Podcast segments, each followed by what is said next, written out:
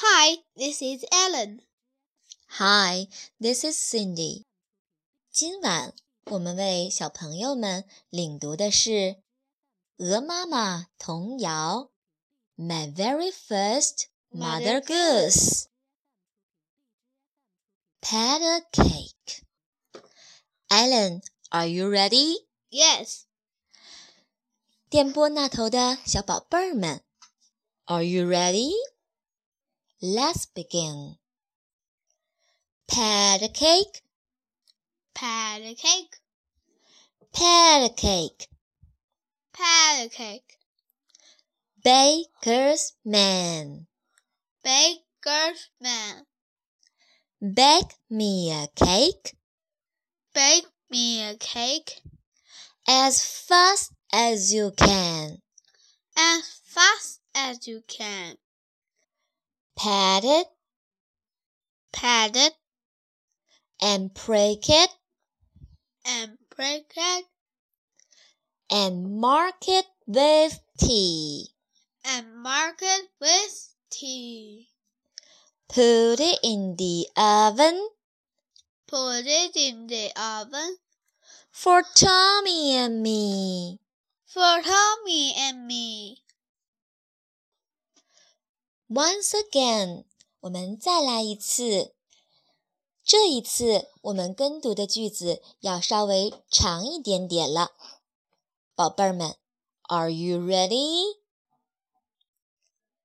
Pat a cake, pat a cake, baker's man. Pat a cake, pat a cake, baker's man. Bake me a cake as fast as you can.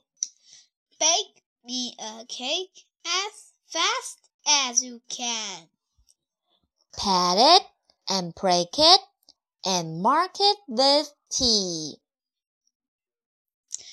Pat it and prick it and mark it with T. Put it in the oven for Tommy and me. Put it in the oven for Tommy and me.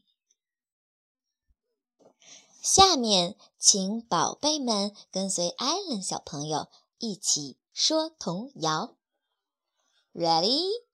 go! Pat a cake, pat a cake, baker's man. Bake me a cake as fast as you can. Pat it, and break it and mark it with T. Put it in the oven for Tommy and me. Yes, very good. You did a very good job. 现在让我们加快速度哦。Ready, go! Pat a cake, pat a cake, baker's man. Bake me a cake as fast as you can. Pat it, and break it and mark it with T. Put it in the oven for Tommy and me. OK，今天的领读时间就到这里喽，我们下次再见，拜拜。Bye.